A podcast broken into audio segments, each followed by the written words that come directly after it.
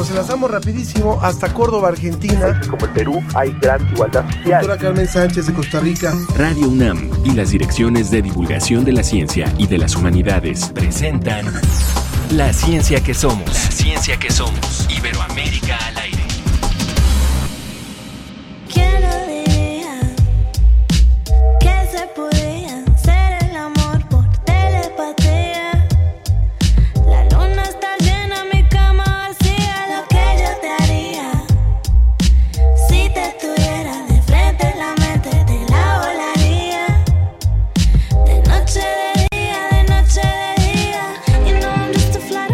esta música sabrosa de esta cantante colombiana y, estadounidense, porque ella creció entre Colombia y Virginia del Norte en los Estados Unidos, arrancamos hoy la ciencia que somos. Me da muchísimo gusto saludarlos. Soy Ángel Figueroa.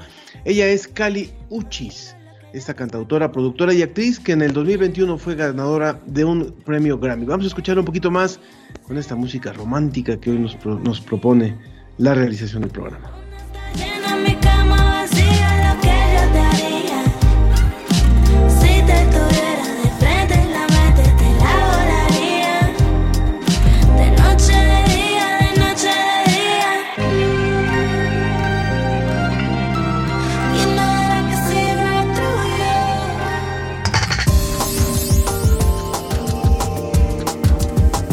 Tenemos mucho que le vamos a presentar el día de hoy. Nos da muchísimo gusto, como decíamos, arrancar este programa en un viernes en donde le debo de decir, bueno, afortunadamente eh, algún ha avanzado el proceso de vacunación en nuestro país.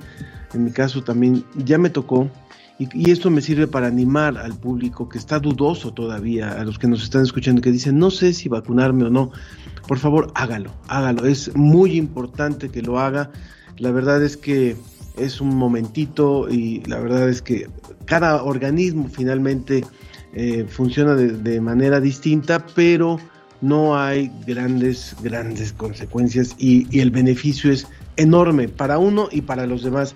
Así es que lo animo que si tiene la oportunidad, por favor, se apunte, se, se, acerque para hacer este proceso de vacunación. Bueno, ¿de qué le vamos a hablar hoy? Una investigación internacional mapeará durante cinco años el universo para desentrañar los misterios de la energía oscura. El doctor Eduardo Calixto nos viene a hacer una invitación. La infección por COVID-19 fue la principal causa de muertes maternas en los últimos meses en México y por eso es importante vacunarse, recuérdelo. La Red Mexicana de, de, Periodistas de Ciencia nos trae un reporte. También tendremos una mesa sobre el llamado oro blanco o el litio, elemento químico de suma importancia para diversas industrias. Como siempre, los invitamos a participar.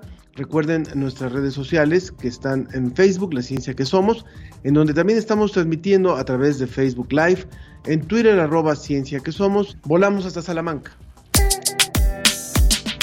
Desde España, el informe de la Agencia Iberoamericana para la Difusión de la Ciencia y la Tecnología, VICIT. Con José Pichel.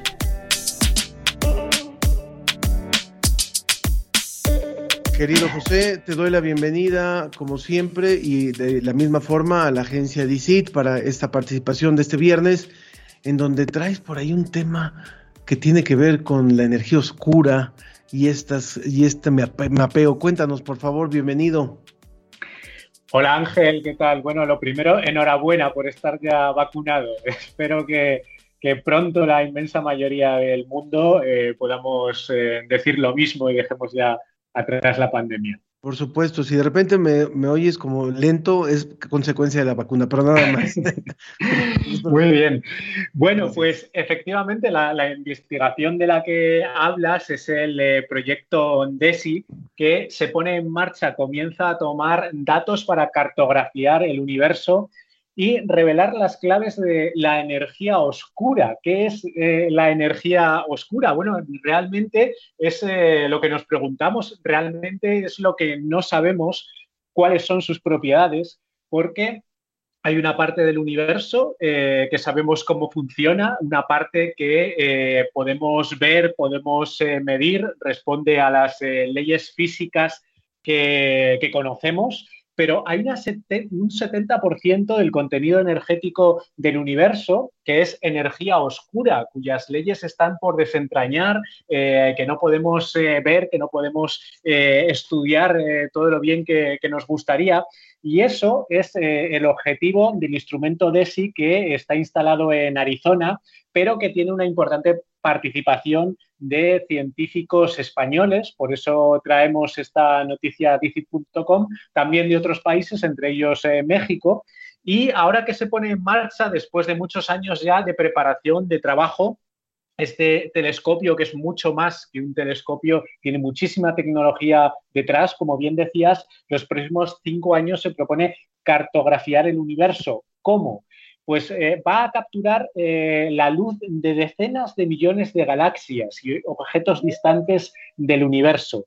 Y con toda esa información va a tratar de hacer una especie de mapa del universo en tres dimensiones, midiendo eh, las distancias, cómo se refleja el espectro de distintos objetos del universo y de esa manera, a través de, ese espectro que tiene diferentes colores según lo lejano que esté cada eh, objeto del, universo, va a tratar de desentrañar esas propiedades que puede tener eh, cada galaxia, cada, cada eh, objeto celeste que tenemos por ahí perdido y la capacidad que va a tener este instrumento es realmente impresionante. Por ejemplo, en una sola noche los científicos dicen que va a poder recoger información de 150.000 objetos y toda esa información va a ser analizada después por algoritmos que eh, va a calcular por qué eh, esas eh, galaxias están dispuestas de una determinada forma o están distantes de una determinada forma con respecto a nosotros. Eh, en total dicen que puede remontarse hasta hace 11.000 millones de años para estudiar esa evolución del universo y para darnos muchísima más información de qué es la materia oscura y la energía oscura del universo. Es interesantísimo y por supuesto para todos los amantes del espacio, creo que es un, y, de la investigación, por supuesto, es, es una gran noticia. Y bueno, vayamos volando desde aquí hasta hasta la cordillera para poder entender esto de, la investigación que se hace en un nudo de la cordillera, que me pareció interesantísimo lo que han logrado identificar. Por favor, José. Es interesantísimo. Eh, viajamos hasta Colombia, en concreto hasta Nudo de Paramillo, en los Andes de Colombia, en plenos Andes. Eh, y es interesantísimo porque fíjate que hace un momento en la anterior noticia estábamos comentando cómo eh, podemos recabar información de distancias inimaginables para nosotros, de distancias que están a miles de millones de, años de, nosotros y sin embargo quedan muchos enigmas que desentrañar en nuestro propio planeta. Y eso es lo que ocurre en Colombia y ocurre eh, fundamentalmente por la historia reciente de este país eh, que se ha visto inmerso en, el conflicto armado, en los grupos armados, en los grupos militares y paramilitares que han impedido el acceso de los científicos a zonas muy importantes del país. Eh, en particular, estamos hablando de un lugar que se sitúa entre 3.700 y 4.000 metros de altura, con lo cual ya tiene mucha complejidad de acceso por sí mismo, con unas temperaturas muy frías en plena cordillera, sin unos accesos, sin unos eh, caminos eh, demasiado transitables. Bueno, si a eso le añadimos el hecho de que los científicos durante las últimas décadas no han podido acceder eh, precisamente por el conflicto armado que vivía Colombia, no es de extrañar que a estas alturas del siglo XXI todavía sea un rincón en el que la fauna y la flora nos pueden sorprender. ¿De qué manera? Bueno, pues hay ranas, lagartos, escarabajos, flores, arbustos que están todavía sin catalogar. Y esa es la misión que ha puesto en marcha eh, en este momento, bueno, que realmente tienen en marcha muchos científicos eh, en Colombia, pero en este caso eh, nos centramos en la Universidad de Antioquia, que eh, nos habla de una expedición muy concreta, cuatro expedicionarios que han llegado hasta este lugar después de caminar durante dos días, eh, te puedes imaginar, no hay otra forma de, acceder a esas eh, latitudes y han encontrado cosas muy curiosas, pues eso, especies que eh, ellos se dan cuenta como biólogos expertos de que no son especies conocidas. Eh, está ahí el ejemplo, por ejemplo, uno de los investigadores en nuestra noticia de DICIT.com comenta, bueno, de repente vimos una rana que no conocíamos, es una especie que está todavía por definir para la ciencia. Entonces es un lugar apasionante. Hay otros muchos lugares así en Colombia y el hecho de que eh, la paz haya llegado a Colombia, aunque evidentemente hay eh, muchos conflictos por resolver todavía y también el país en sí mismo está siendo noticia eh, precisamente en los últimos días por la situación que vive también conflictiva a nivel de ciudades, de calle, pero lo que es eh, la parte más dura del conflicto armado que en las últimas décadas, ha vivido eh, Colombia parece que ha quedado atrás y muchas zonas de eh, selva, de montaña, están accesibles ya para los investigadores y van a proporcionar sin duda muchísima información en los próximos años. Es interesantísimo. Esto, recordemos, es un lugar que está entre, entre los 3.700 y 4.000 metros y ahí confluye la las cordilleras de los Andes, eh, y por eso es que se le, llama el nudo, porque ahí es donde confluye esta cordillera y era una zona no explorada, por eso Colombia sigue sorprendiendo y la naturaleza nos sigue sorprendiendo. Ojalá que esta sea una noticia también muy alentadora para, para ir encontrando la verdadera paz ahí en Colombia, como tú lo decías. Eh, José, muchísimas gracias, muchísimas gracias por esta información. ¿En dónde pueden encontrar las personas que, nos, que estén interesadas más datos sobre esto?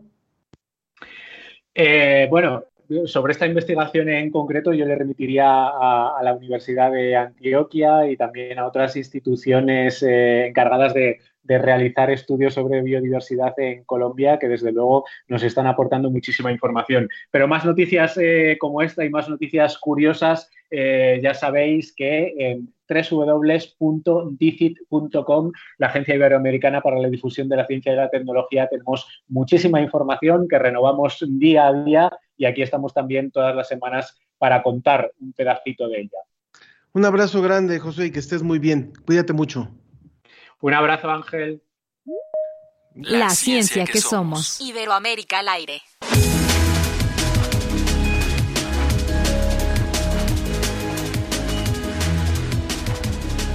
La verdad es que sobre este, sobre este tema de, del poder ser vacunado, yo lo que les digo es, creo que hay una, una nueva responsabilidad a partir de, esto que, estamos pudiendo recibir y que espero que todo, toda la población pueda recibir muy pronto. Eh, ¿Por qué? Porque también queda un compromiso con aquellos que quedaron en el camino, que no, que no pudieron alcanzar los tiempos de la vacunación y creo que es muy importante. Por favor, si lo puede hacer, hágalo hágalo a menos que tenga una contraindicación. Bueno, pues me da muchísimo gusto hoy darle la bienvenida a primero a un amigo y además pues un muy buen investigador que es el doctor Eduardo Calixto. ¿Cómo estás, mi querido Eduardo? Querido Ángel, qué buen día, de verdad, feliz de verte, feliz de, de encontrarnos y un saludo para todas las personas que en este momento nos escuchan. Muy contento, muchas gracias. Muchísimas gracias. Debo decir que Eduardo fue uno de los jurados también del concurso de dibujo y de expresión escrita que hicimos para, para niños, que se llama Lo que yo veo en la pandemia, que ahora lo puede ver todavía en la tienda UNAM. Está una, una muestra, una exposición de lo que yo veo en la pandemia hasta el 6 de, de eh, junio, así es que si puede darse la oportunidad, ojalá que puedas darte también una vuelta, Eduardo, para que veas por ahí esta exposición. Pero hoy no vienes a hablarnos de los niños y de la exposición, sino de una invitación porque tú estás sumado a la campaña de Juntos por Universo. Cuéntanos, por favor. Es un esfuerzo que estamos haciendo todos a, diferentes niveles, desde técnicos, desde los responsables de, la, administración y todo por, por nuestra UNAM, por nuestro museo que tanto queremos, que tanto nos ha eh, acercado a la ciencia. Es el momento de, de sumar y en este contexto propusimos un curso que se llama Cerebro, Hormonas y Conducta, que a través de la cuota eh, se puede dar un apoyo a, nuestro museo tan querido. Y en esto, pues lo que pretendo es durante cinco sesiones, todos los días, empezando el lunes 24, de lunes a jueves y luego terminamos el lunes 31, de 7 de la noche a 9 de la noche, una velada hablando sobre el cerebro, las hormonas y la conducta. Y de aquí, pues digo, quedaron 10 horas, pero pudieron haber sido 40, sobre todas las hormonas que están influyendo en nuestras conductas, como, algunos eventos que pensamos que no tienen relación, son muy importantes en función de cómo horarios, genes se activan y cómo esto puede llegar a ser que una conducta, dependiendo también del evento que la, de la que la genere, llegamos a un punto esencial. ¿Por qué los seres humanos somos tan complejos? Somos la única especie de vivir más de 50 años juntos, de comer sin hambre, de excitarnos en cualquier época del día, cualquier época del año. Estoy hablando de excitación sexual, eh, de, de enojarnos y de cometer el mismo error tal vez dos veces cuando ya sabíamos que no era por ahí. Y un sinfín de cosas que la idea es una, una manera muy divertida de acercarnos a la ciencia de las hormonas y del cerebro y con esto pues hacer un hincapié en que pues podemos aprender de manera divertida y de eso se trata, acercar la ciencia para aquellas personas que digan, oiga, yo no soy médico, no soy este eh, personaje relacionado con la ciencia, ¿lo, puedo tomar? Seguro que sí. está aterrizado el lenguaje para que todos hablemos lo mismo y no trivialicemos esto de verdad de una manera muy sencilla, querido Ángel. Por si usted no conoce a Eduardo Calixto, él es doctor en neurociencias por la UNAM, es médico cirujano de la Facultad de Medicina de la UNAM. Él hizo un postdoctorado en fisiología cerebral en la Universidad de Pittsburgh y también es docente de la Facultad de Medicina de la UNAM. Además, es autor de 27 artículos científicos, tiene libros sobre, sobre esto, es su tema que, el tema que lo apasiona y que hace que apasione a otros es justamente el del cerebro. Y creo que has respondido a una pregunta que, que te iba a hacer finalmente todos pueden tomar, todos podemos tomar este curso y creo que escogieron un horario muy adecuado porque es una velada justamente en la nochecita, ¿sí? Para hablar dos horas durante cinco días de lo que es ese gran órgano que, que debería de conducir nuestra vida y que no siempre la conduce, ¿no? y que nos sorprende por momentos y decimos, oye, es que, ¿por qué me enamoré de esta persona, no? Vamos a tocar el tema del amor y de por qué a veces nos duele separarnos. Vamos a tocar temas de, oye, ¿por qué, por qué si no duermo, al otro día estoy pique y pique comida, ¿no? Y va en relación de, la liberación de orexinas, o por qué me puede dar coraje si, si veo que atienden al de la mesa de al lado y, y yo que traigo un hambre espantosa. Sí, porque son tus hormonas las que activan ciertas áreas cerebrales, las que te hacen molestarte por momentos y en ciertas circunstancias hace finalmente que nos comportemos de tal o cual manera. Así que cerebro, hormonas y conducta en apoyo al universo, totalmente abierto al público y obviamente con toda esta, digamos, uh, propensión a, compartir la ciencia. Yo, yo no lo sabía y me dio mucho gusto. La UNAM nos va, les va a dar un reconocimiento, o sea, sí es con valor curricular sí, también para aquellos que lo quieran tomar y digan, voy a tomar un curso de hormonas y de cerebro y de conducta. Y así que una de estas, digamos, veladas que yo espero que sean dentro de muchas, o sea, lo volvamos a repetir porque el contenido está actualizado, vamos a, dar las, digamos, los avances más, más recientes y sobre todo eh, con una retroalimentación con el público que podamos estar platicando en tiempo real, porque esto es en vivo, y de tal manera que si hay dudas, pues ahí las resolvemos, mi querido Ángel. ¿Hay, ¿Hay algún límite de personas para inscribirse en el curso? No, fíjate que no, en este momento yo no, no, no, no tenemos límite, todavía hay copo, obviamente. Este, Con esto, pues la gente que esté interesada, pues puede meterse a, a la página de www.universum.unam y ahí dice eh, todas las especificaciones que va a llevar el curso. Perfecto. O, también pueden escribir a atenciónclientes.dgdc.unam.mx. Atenciónclientes.dgdc.unam.mx. Mi querido Eduardo, te mando un abrazo de, corazón a corazón y de cerebro a cerebro. Y de, y de sistema inmunológico a sistema inmunológico. Mi querido Ángel, un abrazo, mi admiración, mi cariño siempre. Gracias. Cuídate mucho, Eduardo. Muchas gracias. Gracias porque la cobertura de COVID-19 requiere ciencia.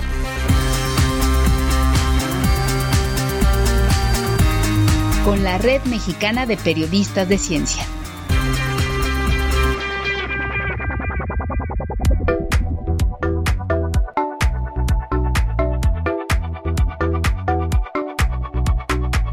Nos hace una pregunta justamente, eh, ahora le digo el nombre, Noemí Sánchez, porque ella nos había escrito anteriormente, que dice, ¿cómo pueden escucharse los programas en otro momento?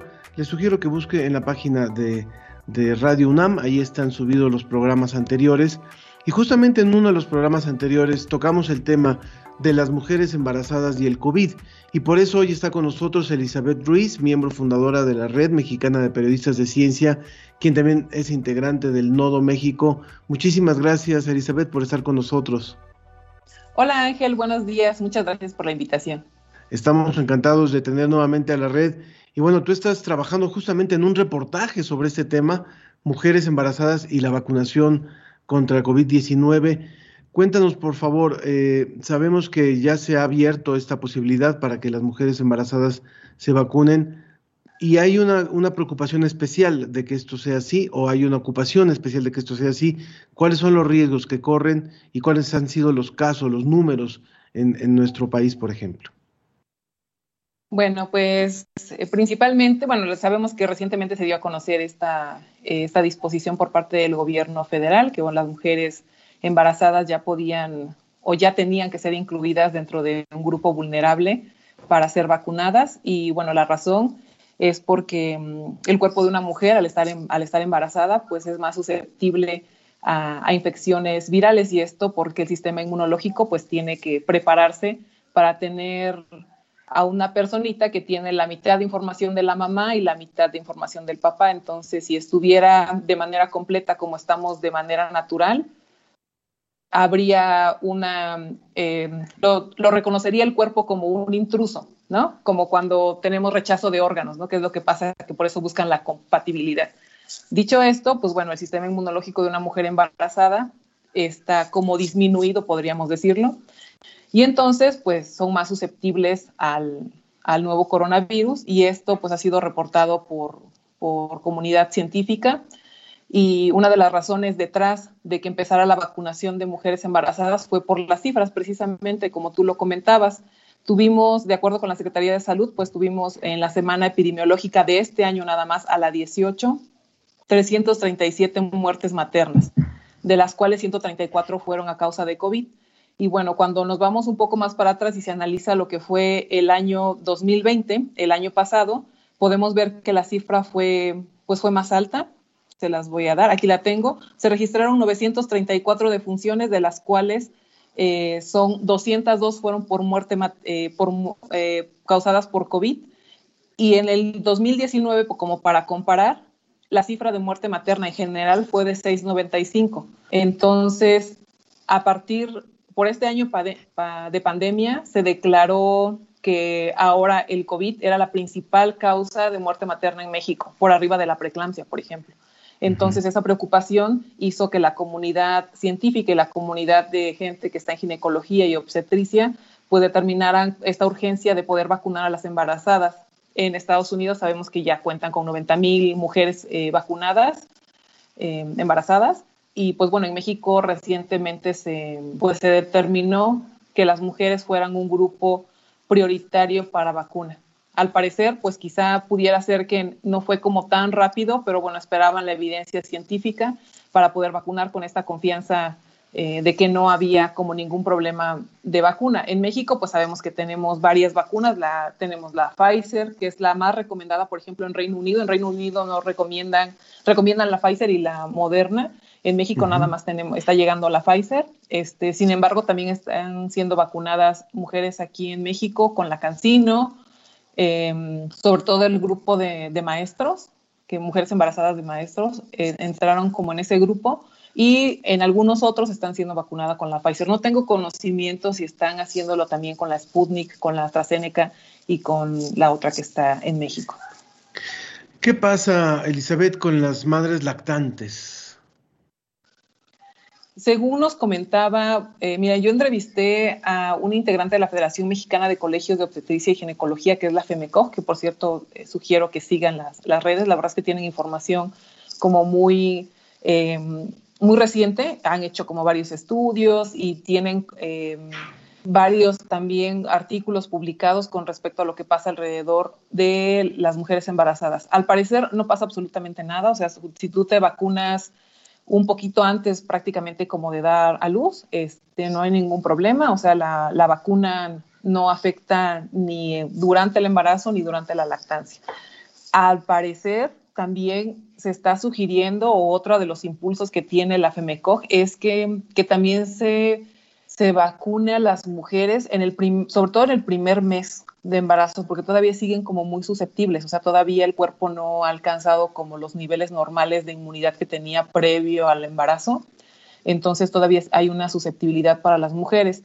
Sin embargo, hasta ahora, al parecer, ese tema como que no se ha tocado. E incluso yo veía en las, en las conferencias vespertinas del subsecretario de Salud, no tienen como muy claro qué pasa. Por ejemplo, mujeres que ya están muy, pero muy adelantados a embarazo y que ya están a días, ya no a semanas, sino a días eh, de dar a luz y no saben si ir, no ir. Y hay como cierta incertidumbre entre, este, ya está por nacer mi bebé, mejor ya me espero, eh, no voy a alcanzar los días para que, para que tenga la inmunidad. Y la sugerencia es que sí, que sí que vayan, si es que tienen, digo, no tienen ningún problema al caminar, ¿no? Porque hay muchas mujeres que están en reposo porque su, su embarazo es de alto riesgo, pero la sugerencia es que sí vayan, la, eh, van a poder todavía, como tienen este lapso el primer mes de lactancia en el que también tienen todavía susceptibilidad en su sistema, eh, por su sistema inmune disminuido, entonces, pues bueno, la sugerencia es que si tienen el chance de ir, pues que vayan, que, se vacunen y que aprovechen esta oportunidad de poder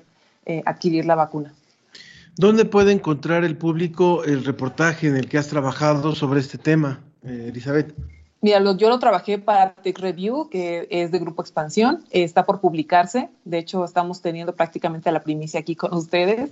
Eh, lo que también les quería comentar es que hasta el corte del 18 de mayo había alrededor de 7 mil y cacho mujeres ya vacunadas con alguna, eh, no sé, son dosis, porque mm, no sabemos si son, el dato que dieron es, no son personas, sino... Mm, dosis. Bueno, sí son personas, baja, pero las dosis, como algunas son con esquema de una sola vacuna, como la Cancino, este, y la otra son de dos, o sea, no podría eh, cerrar como el número de que realmente, pero son alrededor de 7 mil ciento y pico mujeres las que han sido vacunadas en México.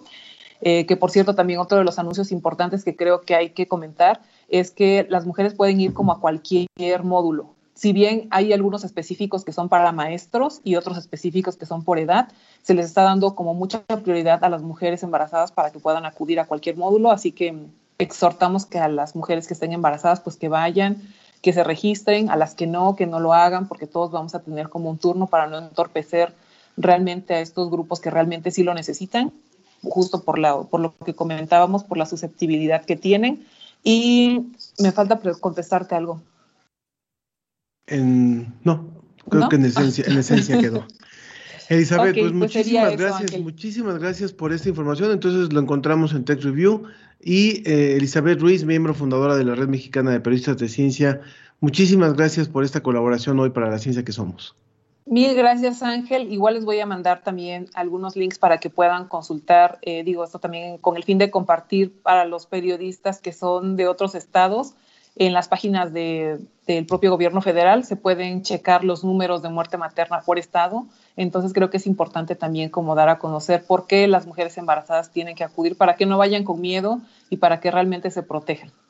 Muy bien. Bueno, pues muchísimas gracias y bueno, cualquier información también la van a encontrar en las redes de eh, la ciencia que somos. Muchísimas gracias por esta colaboración. Mil gracias, Ángel. Hasta Buenos luego. Días. La ciencia y sus respuestas están sobre la mesa.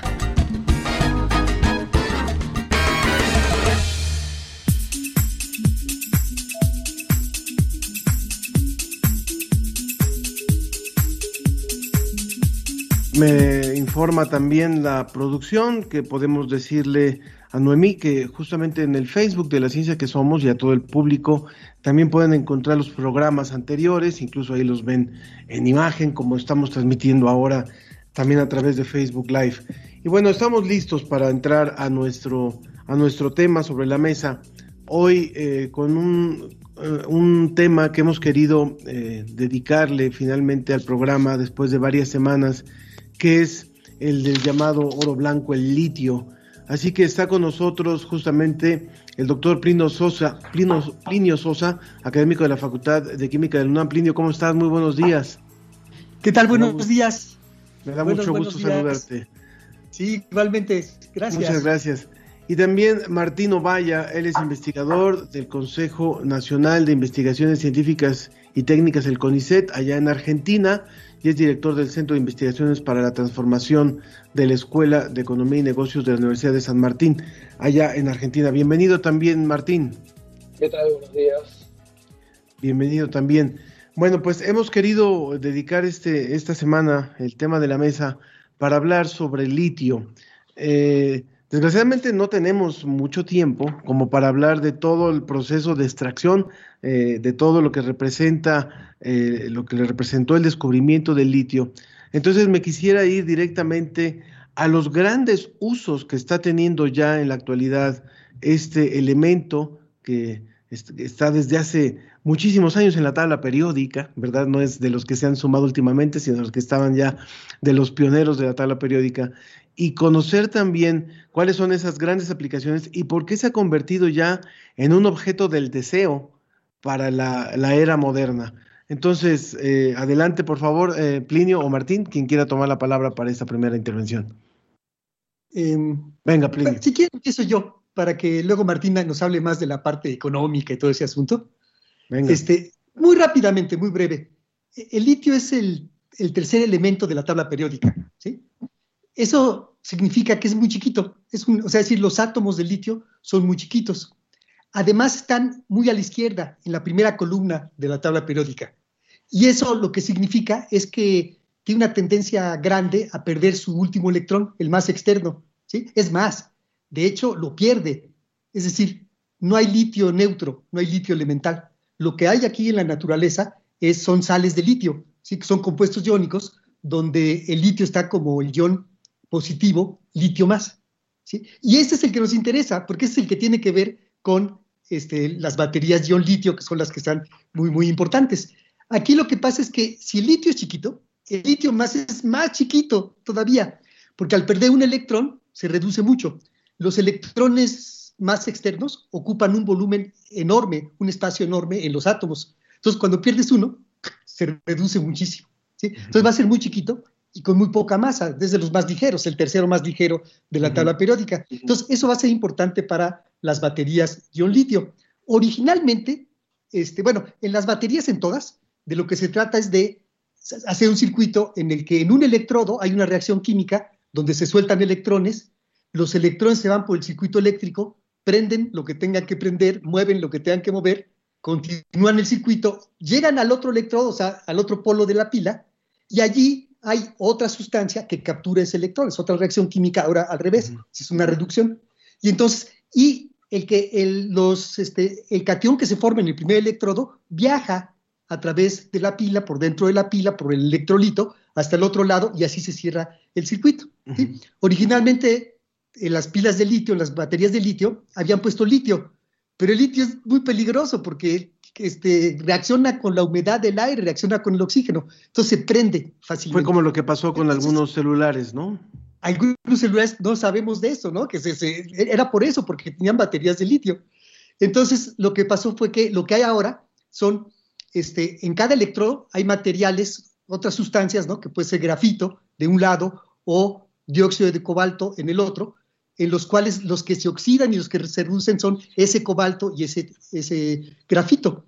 Y el litio, ya nomás su única función es el litio más, el ion litio más, su única función es viajar de ida y vuelta e intercalarse en estos materiales, ¿no? En el dióxido de cobalto y en el grafito, porque son laminares.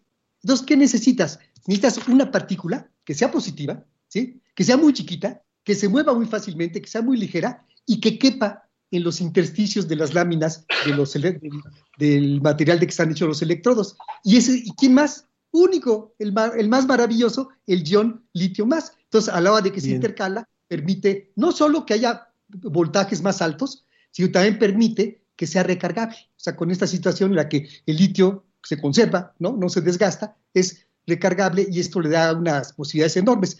Este, obviamente las baterías que existen, pero el futuro está aparentemente en los autos eléctricos. Parece ser que por ahí es por donde está el interés de, económico. Y Martín, muchas gracias. Martín, Martín Ovalla.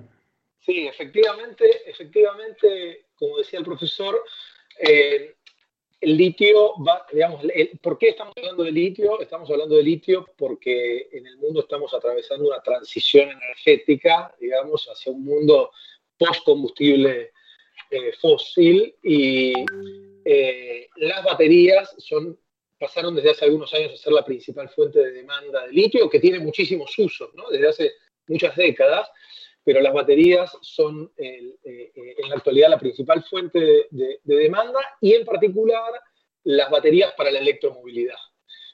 Entonces, el, interés que hay, diría yo, en la última década por asegurarse una provisión estable de litio tiene que ver con el interés de los países, regiones productoras de automóviles eléctricos, de estar en condiciones de poder producir, baterías. Hoy más o menos entre el 60-70% de la producción de celdas de baterías de ion de litio del mundo se encuentra en Asia. Europa y Estados Unidos, eh, y sobre todo Europa, eh, entró con mucho retraso a esta tendencia, y, eh, pero a partir del año 2017 Europa lanzó un plan muy fuerte para producir, para, para establecer plantas de producción de baterías propias en Europa y se proyecta alrededor de 25 plantas eh, eh, de producción de celdas de batería en Europa. Entonces, hay, un punto que me gustaría agregar a lo que decía el profesor antes, que es que el litio eh, es un elemento relativamente abundante en la Tierra. Sin embargo, lo que es difícil no es tener acceso al litio, es decir, que está en el agua de mar, sino es tener acceso al litio en condiciones económicamente rentables. Y por eso es que, por ejemplo, la región sudamericana, el llamado Triángulo del Litio, digamos, tiene tanta preeminencia o tanto interés eh, por eh, para los países que producen materia, porque los salares que están en esta región presentan condiciones apropiadas para una explotación eh, con costos de producción relativamente bajos. La otra gran fuente, que es quizás la que toca más de cerca a México, eh, eh, son las rocas minerales, eh, en particular la pegmatita. Hoy el principal productor del mundo, que es Australia, obtiene el concentrado de, de, espodumeno, a partir del cual después se elabora carbonato y hidróxido de litio, a partir de roca. Pero eso presenta, es otro modelo, en términos económicos, es otro modelo de negocios totalmente distinto al de los salares si después eso les interesa, después podemos conversar también. Bien, estamos hablando con eh, Martín Ovalla, eh, desde Argentina, en donde se encuentra él, y también con el doctor Plino Sosa, aquí en la Ciudad de México, de la Facultad de, Química. Hay, eh, a ver, para, para que quedara muy claro para el público, entonces, hay en la actualidad baterías para teléfonos celulares que funcionan con este, este ion litio hay equipos electrónicos, hay autos eléctricos y hay dispositivos recargables que ya están utilizando este elemento como eh, elemento de, concentración de energía y de recarga de energía. Por eso es lo que, lo que estamos hablando de este gran interés. Y hablemos un poquito más, por favor, del triángulo, del triángulo este que se ha hablado, que tiene que ver con Bolivia, que tiene que ver con Argentina, que tiene que ver con México sobre eh, zonas en donde se ha encontrado, se han encontrado eh, cantidades importantes de litio, en México menos que en esos, pero no es menor, bueno, no es, no es poco importante, pero se ha encontrado también. Sin embargo, la explotación, en qué condiciones se ha dado, quiénes son los dueños del litio finalmente y hacia dónde va esta nueva tecnología, Plinio.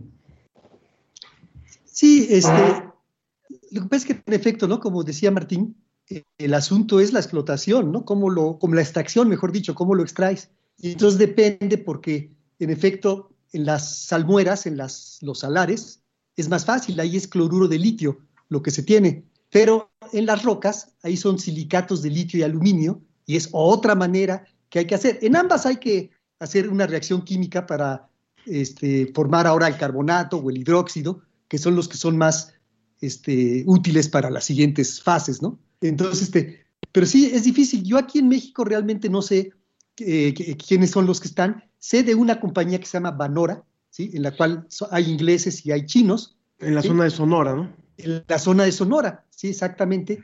Y este, y bueno, básicamente son empresas privadas.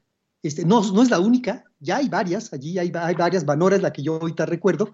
Y, este, y no sé el gobierno de, México qué planes tenga, en qué esté pensando, ¿no? Si va a, este, ¿cómo se llama?, a asociarse con las empresas privadas, si va a, quedarse, a quererlo manejar todo. Eso ser imposible, ¿eh? porque ya existen los contratos y ya, ya lo tienen, o si va a haber algún tipo de regulación. No sé bien cuál sea este, el plan. Imagino que el gobierno a estar seriamente pensando en eso, porque en efecto es una fuente importante de recursos, ¿no? Para el país. Entonces, pero no sé, este, en Chile, en Bolivia y en Argentina, yo, yo entiendo que Bolivia tiene una enorme reservas, cantidad de reservas, pero que no ha sabido cómo extraerlas y que tiene una producción bajísima comparada con otros, ¿no?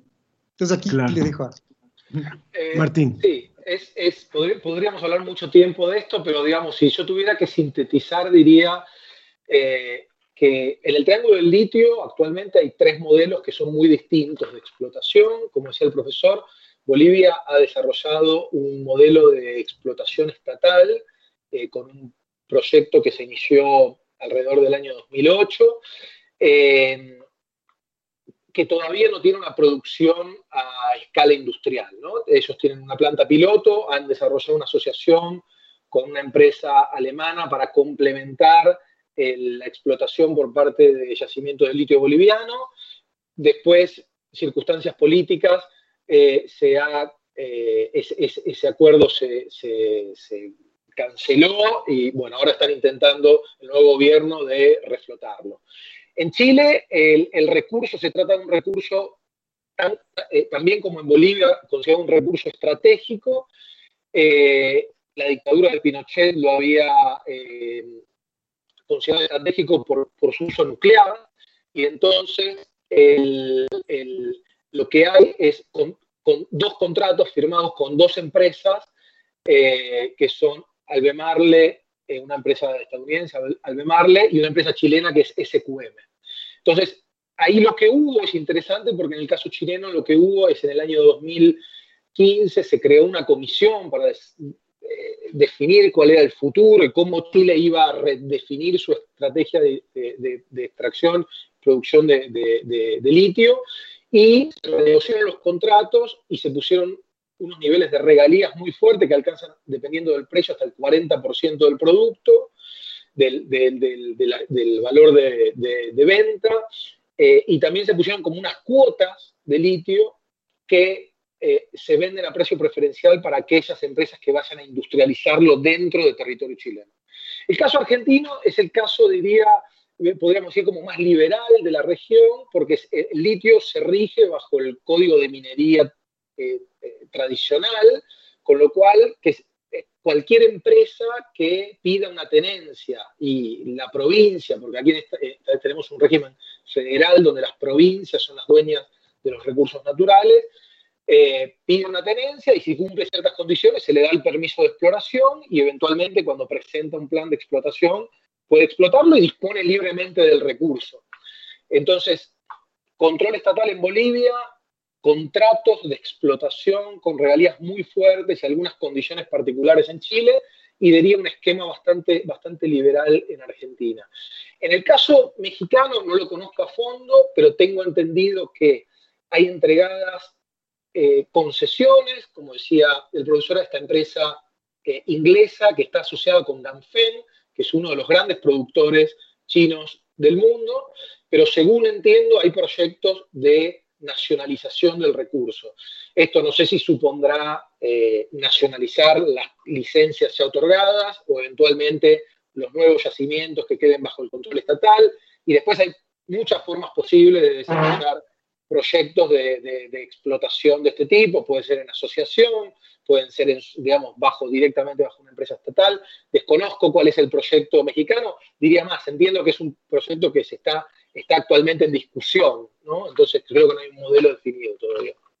Cuando hablamos de las cantidades que hay en el triángulo, en el triángulo de litio de América Latina, Bolivia se habla de 21 millones de toneladas, en el caso argentino estamos hablando de 17 y en el caso de Chile estamos hablando de alrededor de 9.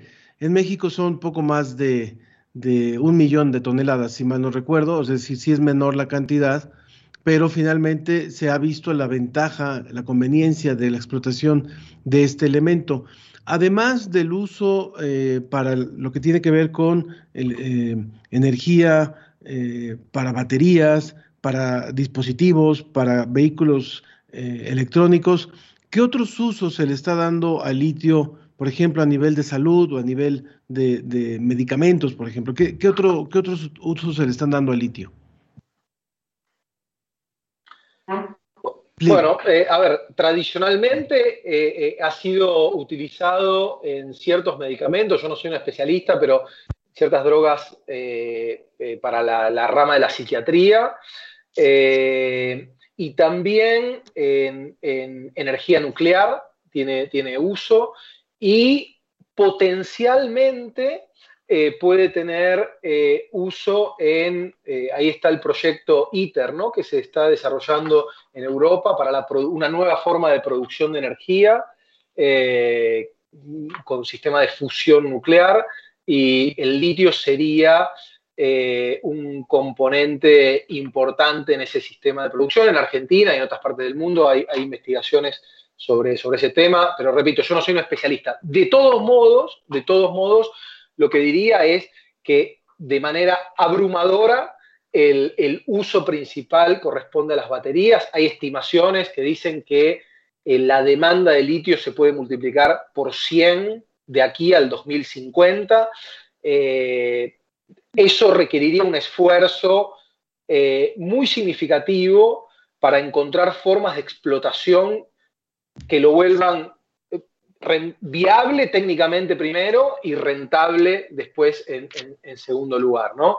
Efectivamente, creo que un poco el atractivo del triángulo del litio es justamente que se presenta en condiciones que son, eh, digamos, que lo vuelven viable económicamente, aunque, como, como usted señaló, en el caso boliviano, todavía, digamos, las tasas de recuperación son, son bajas. También en muchísimos salares de Argentina, digamos que las tasas en algunos lugares se encuentran por debajo del 30%, entonces quiere decir que es muy difícil separar el litio. El litio está disuelto en proporciones muy pequeñas, entonces es muy difícil separar el litio del resto de los elementos se encuentran en la salmuera, ¿no?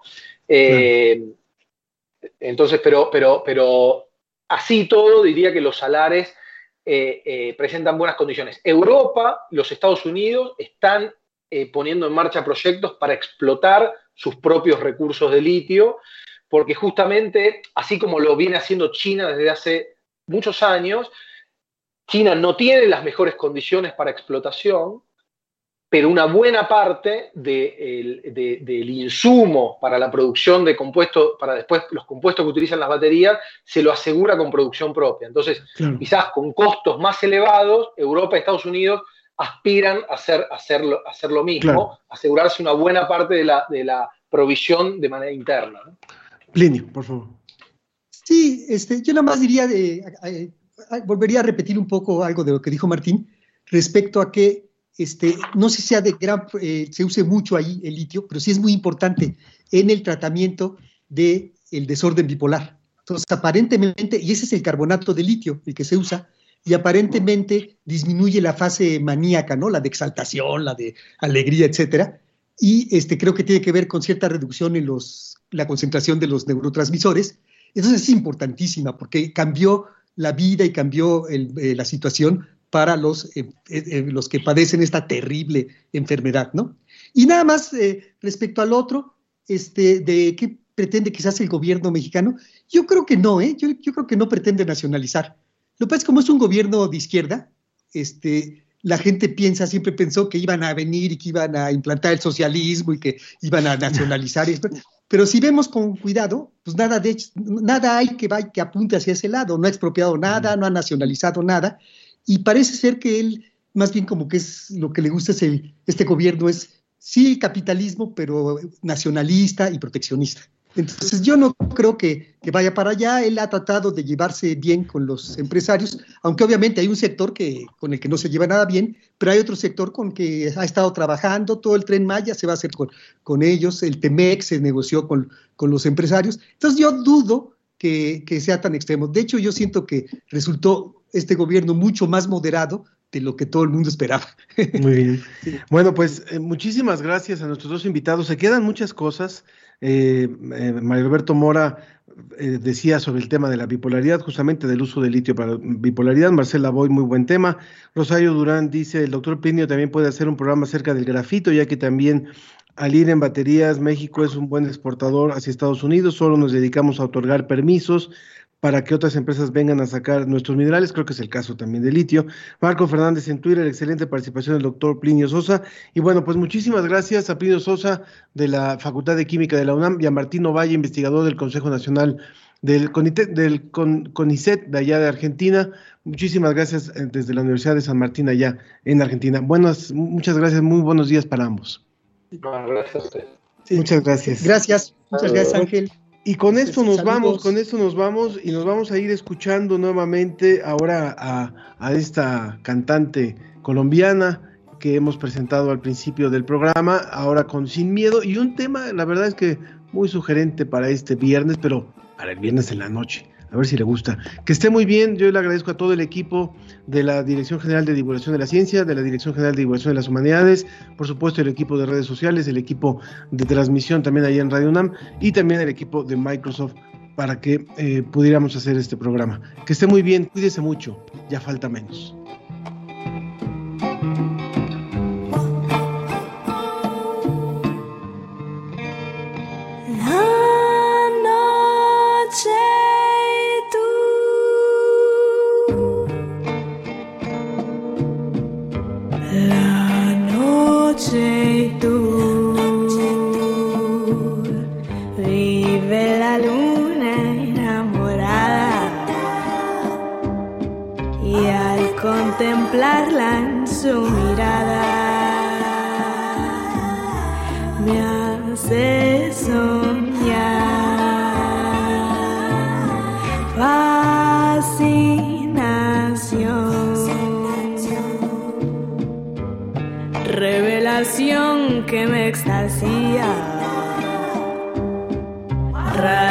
Esplendor de fantasía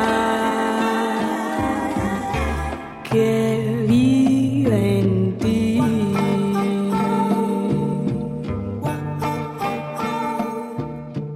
Esto fue La Ciencia que Somos. Iberoamérica al aire. La Ciencia que Somos. La Ciencia que Somos una coproducción de Radio UNAM y las direcciones de divulgación de la ciencia y de las humanidades.